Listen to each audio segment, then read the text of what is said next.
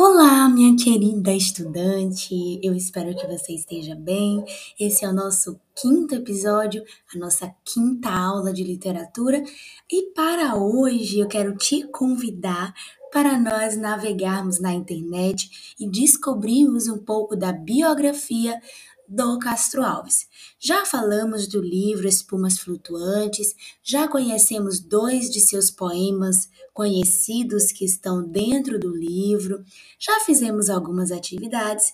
Agora chega o momento de conhecermos mais um pouco sobre o autor deste livro.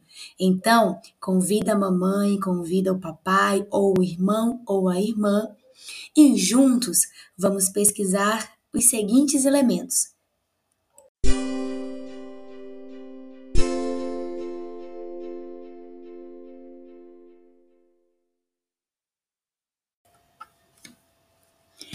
Você irá pesquisar data de nascimento, por que, que ele é conhecido como poeta dos escravos, a que período literário ele pertence. O Castro Alves faz parte do romantismo, do realismo ou do modernismo? Qual é a data do seu falecimento e qual foi o motivo pelo qual ele morreu?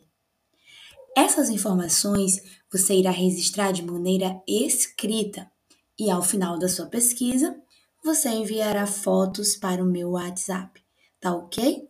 Um grande beijo e até a nossa próxima aula.